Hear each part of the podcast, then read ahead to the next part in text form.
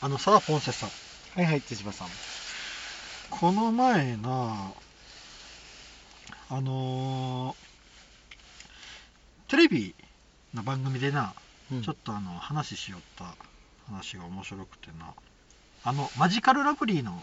村上っておるやん。うん。うん彼が、あのー話しよったんよ。うん。というかまあ相方のあの野田が野田クリスタルが言った かなを暴露しよったんか相方が野田か。そうかそうか。なうんそうそうそうそうああ、わからんな。うん俺、野田の顔を思い浮かべとったな。うん、うんああの眼鏡の方村上、うん。うーん。あの野田クリスタルが暴露しよったんやけどうん。村上がうん。すごいなあの女性に対して厳しいと、う うんん。それがなんかうんあのえー、絶対にあ絶対じゃないなあの女性を土下座させたことがある陶芸だ。って、 うん、うん。それさせたことがあるひどいでしょっていう話をしとったんよ、うん。そしたらある芸人がうん一人だけ「ああわかるわかる」って言った芸人がおるんようん。それがあのタカトシのタカやったんよへえ。であのそのあの村上がひどいっていうのは、うんその土下座させたこともそうやけどそれを土下座しろとは言わないんやってうん。であの絶対にあの自分がの意思で土下座にしたように持っていかせるんやってはこう言い方であ。うん。うんそしたらあのしかもなそれ全裸で土下座させとるんよはうんあのその言い方でうん。うん。言葉攻めで、うん。そしたらタカが「分かる分かるで」うんそその時にトシが「いやこいつあのなんとかのどっかの前で道うん道で女の人土下座させたさしてたからな」ってうんうん言いよったんよタカがあの、タカに対してなうんでその後に今度あの野田クリスタルがあの村上が女性と付き合う条件は村上が口に入れて食べたものをペット出してそれを食べれるかどうかで付き合うかどうかを決めるっていう話をしとったんよ、うんうん、そしたらああのーそれ、えー村上は砂肝ってやったかな砂肝を口に入れてペッて出して、それを女性が食べたら恋人やと認めるんやって炎上しそうやなそう ようそれ話したなうんう偉んいよそしたらタカがうん「わかるわかると」へータカってどっちやったあ坊主あの、えー、坊主じゃない坊主じゃゃない方うん、かあのあのライオンのライオンの方ううんんわ、かるわかる俺タカとしてほんとどっちかわからんなのよねああほらんよなんかうんああれがタカそうそう、あの、ちょっとぽっちゃりしたあのーが、はいはいオッケーうん。わかるわかる。うんうんうん。やっぱりこう、付き合う人には、そこまでの愛情を持ってもらいたいよねって。うん。いいよったね。でな、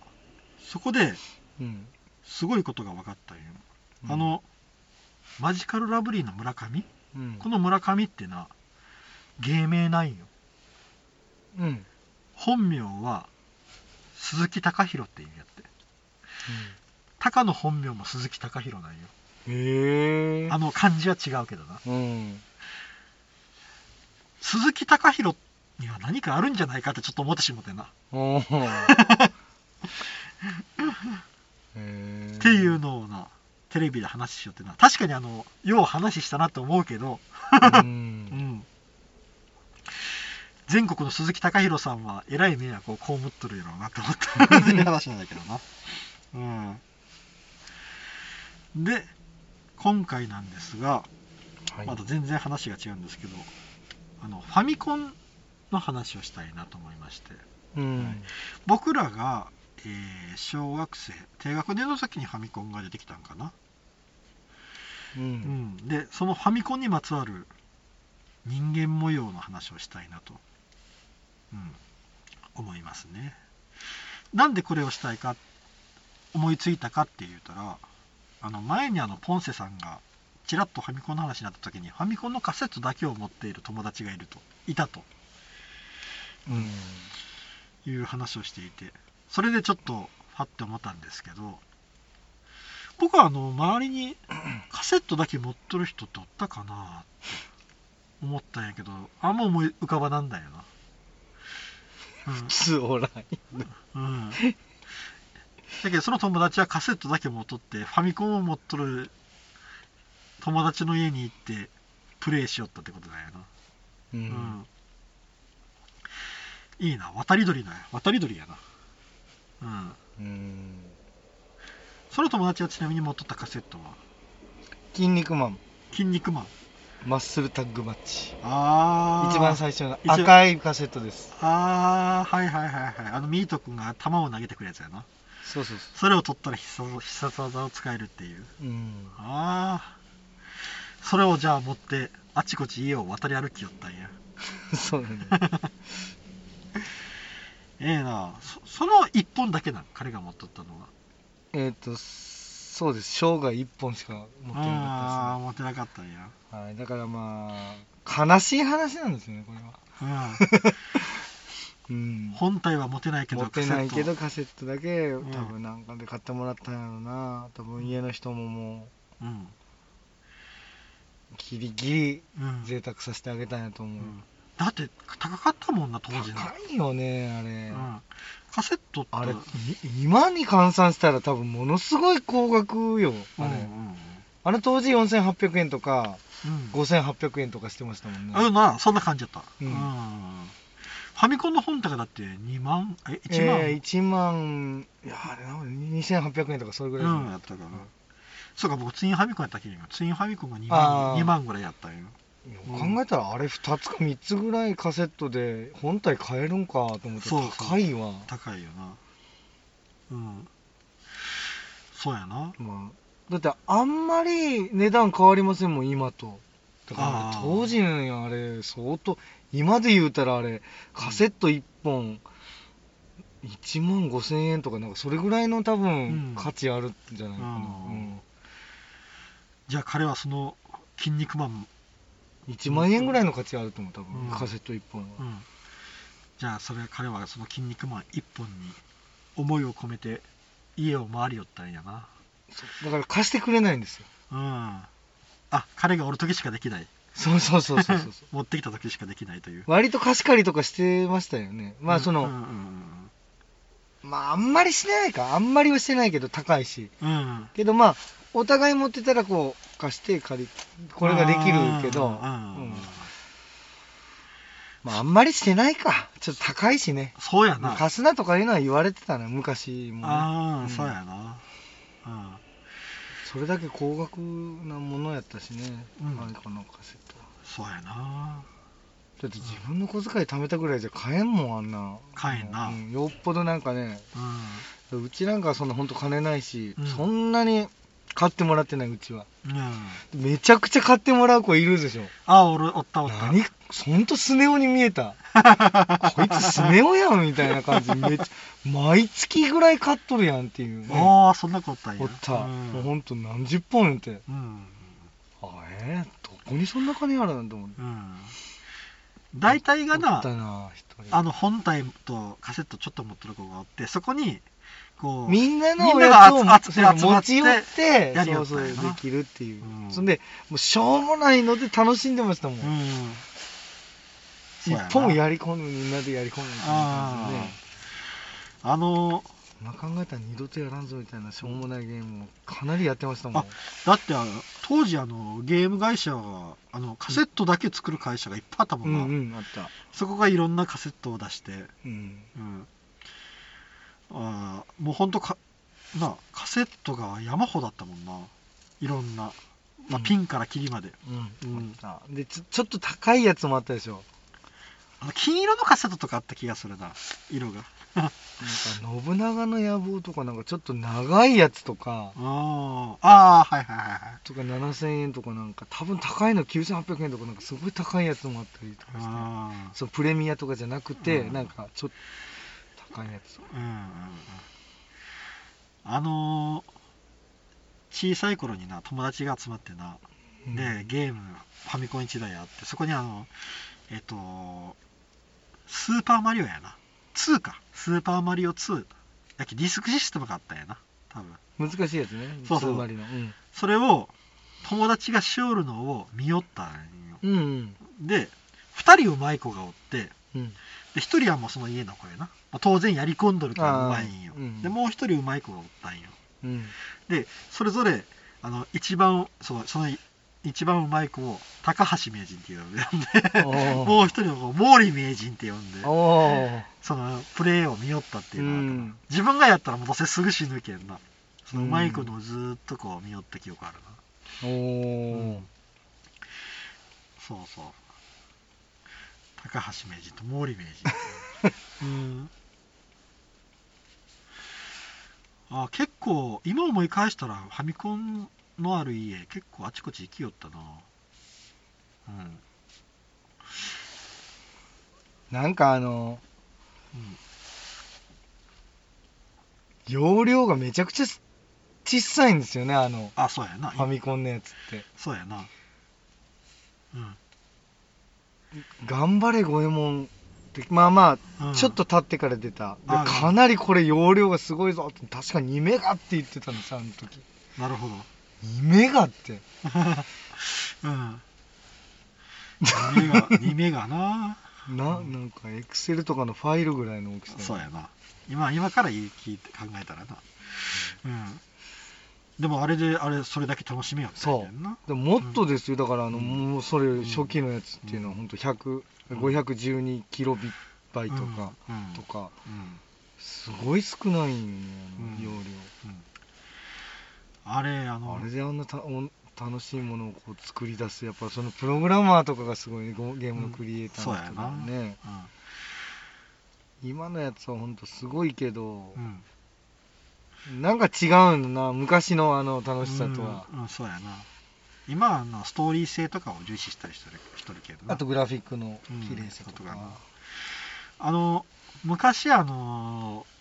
そういう金持ちの子おったな金持ちの子ってうんその子んち確かゾイドとかもあったんよゾイ,、えゾイドのあの一番高いあの恐竜のやつー、え知らんあ知らんあのすごい高いなやつが恐竜やったんようんあの作って組み立てるあのおもちゃな動くやつなうーんその恐竜を持っとる子でそれすごいわ知らん、であの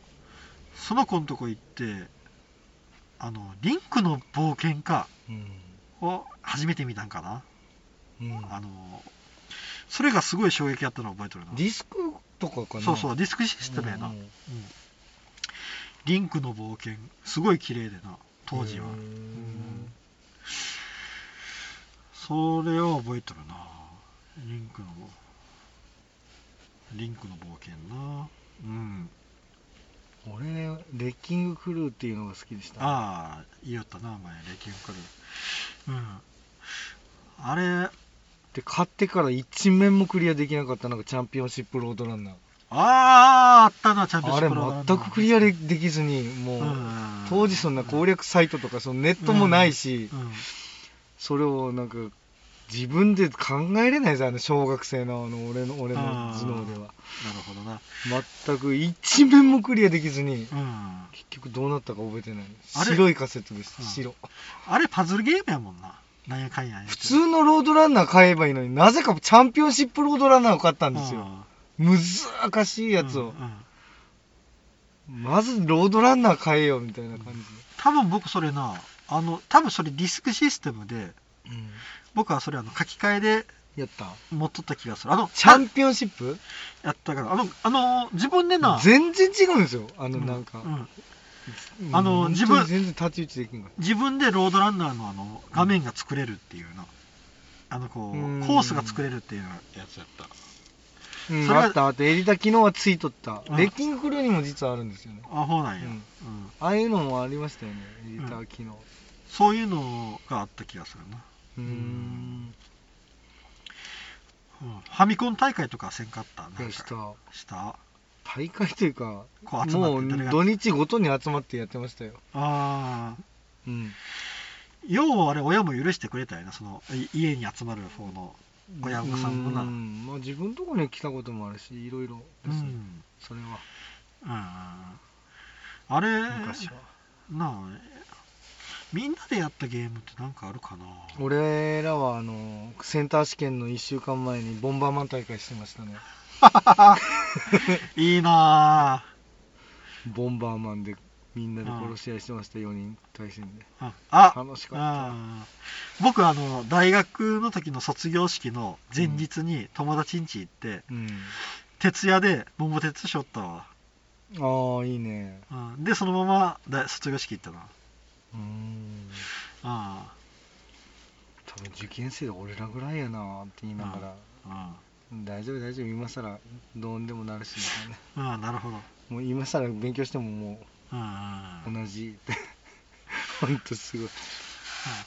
あの結構ゲームが自由になったのって本当大学時代やったもんねそう大学時代になった、うんあの広島行ったらあの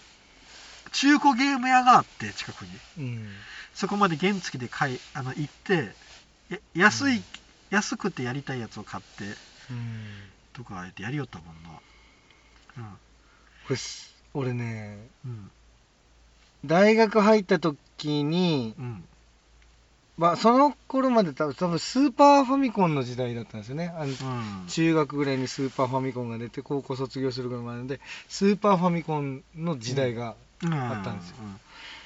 で大学入ってまあ多分1年生ぐらいの時にうんうんセガサターンとあプレイステーションがなんか大同時期ぐらいに出たんですよああでどっち買おうかなと思ってなんかバイトかなんかで金貯めて、あうんセガサターンを買ったんですよああ姿三四郎の方ねはいほんでソフトはあのバーチャーファイターっていうのがああ懐かしいすっごいポリゴンむき出しのカクカクのなんかあのうん格闘のやつで誰もやらないもう俺しか持ってないからもううん対戦するのは、あのーコンピュータうんうん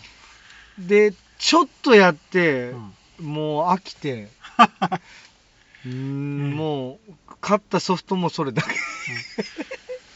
でめっもちゃ無駄な買い物しました、うんでもあれ高かったですよあのー3万何本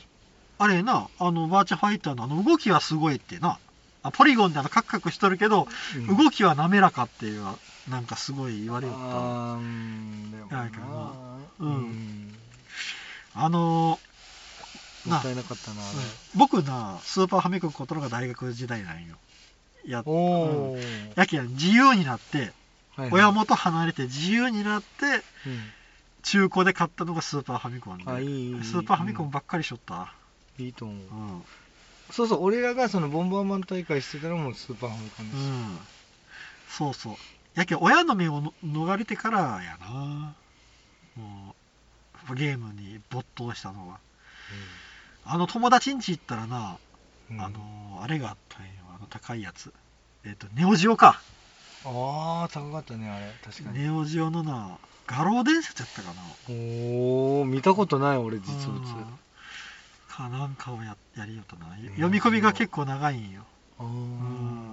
ーでも画面はめっちゃ綺麗なんよな、うん、多分大学生の間かな、うんうんあーいや分からんあの64っていつ出たんかな任天堂64うんうんいつ出たの任天堂64僕社会人になってからかもしれんこうだな64の後か前かに、あれゲームキューブっていうのもあったでしょあー俺ゲームキューブも買ったんですよすげえゲームキューブ買ったわねほんで、うんあのこれでプレステ2とかもあったしそのソニー系のやつ、うんだからまあ結局プレイステーションがもう覇権を握るみたいな感じなんですよねな多分ああそうそうセそうガそサうターンよりはねそうそうあー大学時代プレイステーション持っとったなだけどあのうんセガサターンの前にセガうんいうのがあったよね多分俺らがその子供の時にセガっていうあだのからあのファミコンスーパーファミコンではないやつとうんしうんてセガセガのなんかあったよね多分セガサタンやないあれセガサタンじゃないいや違うわ一発目セガサタンじゃないんだ違うセガマーク2とかなんかなんかあいろのーいろいろなかったあのそうセいガってあの筐体機のイメージなんよあのゲームセンターにある筐体機のイメージが強いんやけどうあなんかねなんかあったんああったあったあったセガセガのその、あのハードえー、僕セガサターンからしか分からんなセガさんうんセガサターンとあのーなセガタ三四郎のやつしかセガエンタープライズですからセガはもうあのゲーセンのあのセガのイメージやなうん製品書いてあるわえこれセガマーク3とかこれ1985年、えーこの辺はもうファミコンぐらいの時あーメガドライブにもあったあーメガドライブあったほんなでその後のセガサターンああメガドライブ僕もあ持っとったあの大学の時に持っとった大学の時に安い中古の買うた記憶があるメガドライブドリームキャストっていうのもセガサターンのあれな光景なんや、メガドライブってあれよなあのソニック・ザ・ヘッジホッグそうそうそうメガドラあそうそうそうそうああれよなうんセガマークスこれは覚えてないけどあこの一セ番ガマーク初めのやつな3っていうのはなんか記憶にあってこれ1985年だからファミコンが1983年やったっけ2年か3年でしょあでその後に出たんやーセガマーク3僕もうファみミコンみたい僕も見たことある気がするななこれ多分これがスーファミに多分ヒットするうよんね、メガドイライブがな、うんうんでこれうんでもあのメガドライブのゲームなんかって言ったらソニックソニックしか出てこんな うんなんかあったっけってうん PC エンジンはやってない、やってない持っとる人も見たこと ないうん、あそう僕 PC エンジンなでも僕あれ愛媛に帰っとったっけ社会人の時に中古で買うたんかなうん PC エンジン持っとったんや、うん、PC エンジン持っとったああのな僕な PC エンジンがなうん初めてあのコロコロコミックやったかなコロコロコミックかなんかでうん PC エンジンっていうのが出るらしいぞっていうなおーでそれの画面が映っとったんよ、綺麗やったそれがめちゃくちゃ綺麗であのけ加トちゃんケンちゃうんんのゲームがあったやんうんあれの加トちゃんケンちゃんの顔がマジでもう加藤ちゃんと志村けんでなんじゃこりゃーって思った記憶があるおーあとあのビックリマンのゲームが確か一番初めに出たんよおーそのビックリマンのゲームのしあれ見てもびっくりしたあとあの大きさがうんめっちゃちっちゃいってすごいあの PC エンジンうんあの他のあれに比べてあそうなんうんそれもすごい売りにしとったあああの大学時代になうんあのゲームボーイカラーじゃなくて別のセガかどっかが出したカラーのあのこうも持ち歩ける携帯用ゲーム機携帯ゲーム機持ってる人がおったなあれ何やったんやろなんかなすごいな使える時間が短かったんよなんかなそういうのもゲームギアかなあそうそうそうそうそう、うんゲームギアだ黒いやつやねあこれかなああ違うかなこれかなこれしかないかこれしかないうん大学ぐらいやし多分あードリームキャストの後あでじゃあそうやな多うん分それやななんか格闘ゲームしよったんやけどなんかすごいな時間が短かったもうあの充電が持たんのよもうつけっぱでやることはできるんかなかもしれんけどあうのんこう本当に外して内蔵電池で持たすのにはすあーすごい短かった記憶があるうんうんうんアルカリ炭酸電池6本で約3時間 程度3時間ってやりよったらすぐよねそうやそうそうそうそうそう、んあ僕ゲームボーイもびっくりしたな初めて見た時は、うん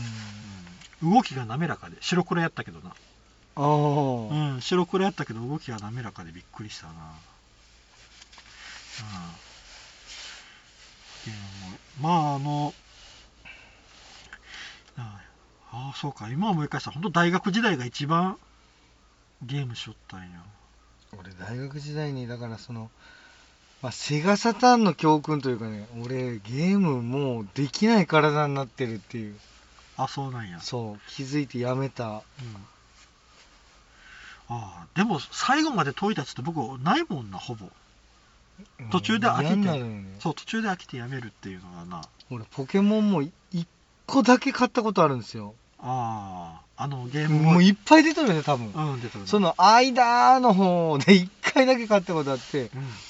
なんかクリア寸前にやめて結局クリアせず終わったりしてますしドラクエのね8かなんか8か9かそあ8ぐらいかうんもうなんかさあもうレベルもたたっぷり上げて、うんあのクリア寸前っていうところでクリアせずにや めたとか結構多いんですよ、うんもうあうん俺もうゲームなんか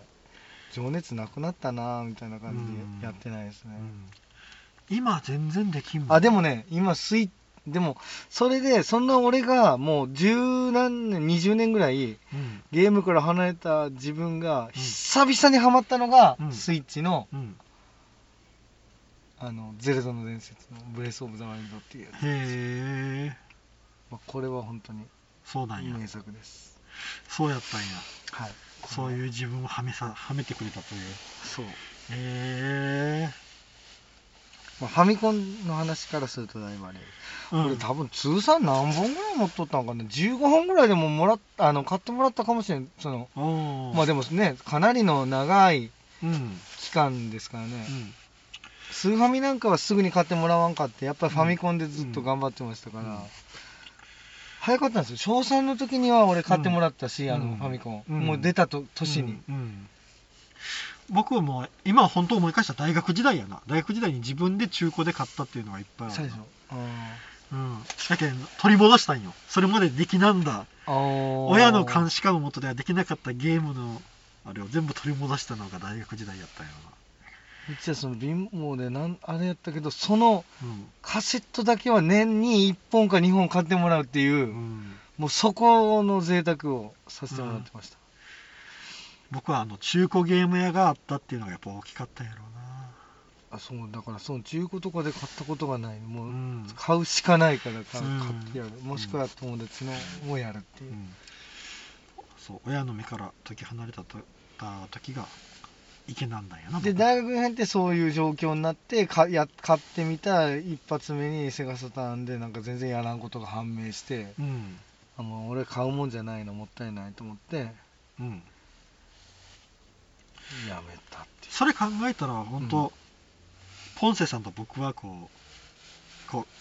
う真逆の真逆というかう、ポンセさんは小学校から高校まででそのゲガームッをとやったやれガッとやったんもやう嘘僕は大学時代にガッとやったんやあーそれ取り戻すかのように、はいはいはいうん、その違いがあるなそれ考えたら面白いな、うん、もうその頃はもうパソコンとか触ってましたからねあーいや待てよ大学の時は触ってないな俺うん、大学の時は音楽やな音楽をレンタルしてあなんか音楽を MD 取りと込かみよにっ落たんやとして、あうん MD ですよ、うで聴いてたもう本当音楽んがもう唯一のそういうなんかちょっとした楽しみ、なあるのほど頃なまだネットなかったしなあそうやな、うん、学時代にネットあったら変わっああ全然、ねえ全然人生違ってると思うよ人生も変わっとったよねうんそうやなでもそれはもう歴史の巡り合わせだけうんねそうそうそうそううんまあこんな感じかなはい、はい以上ですありがとうございましあたりがとうございました